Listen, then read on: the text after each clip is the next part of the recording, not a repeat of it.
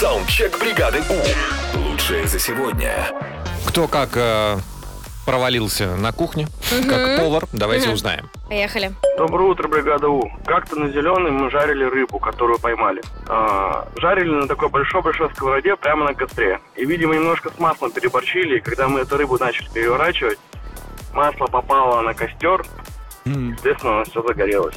Еле потушили. Был такой факел, что я такого никогда в жизни не видел. Когда мы эту рыбу потушили, поняли то, что там остались одни уголечки. Эх, Ну вот у меня примерно то же самое было, только на кухне с яичницей. Такого костра я в жизни не видел. Привет, бригада У. Однажды, когда был маленький, брат пожарил яичницу с колбасой, когда родителей не было дома. Я ему сказал, что она пересоленая. Он сказал, возьми да посахари. Я посахарил, получилось не очень. Потом я вырос и закончил кулинарный колледж. И теперь всем нравится, как я готовлю. молодец. Хорошая история. Привет, бригада У. Я очень люблю селедку под шубой. И вот однажды э, посмотрел в интернете, как ее разделывать, все запомнил, разделал, покрошил, а потом понял, что кожу забыл снять с нее.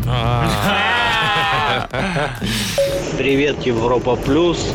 Один раз я решил сварить, поджарить рожки, но перед этим их не сварил, а просто налил масло и поставил на сковородку. Получилось очень жестко. Хрустяще. Неожиданно. Еще история. Решил замариновать шашлык и послить его, как известный повар, через руку, когда он солит, там соль по руке стекается. Ну, пробовал, пробовал, пробовал, пробовал. В общем, шашлык такой соленый получился. Это просто жесть. Больше так шашлык я не мариную, как этот повар.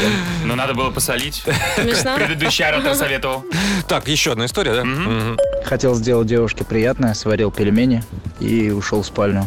Прилег, а разбудили пожарные. Оказывается, пельмени пожарились. А я проспал 5 часов. Саундчек. Отправь свой голос в бригаду У. Завтра утром с 7 до 10 на Европе+. плюс. бригада.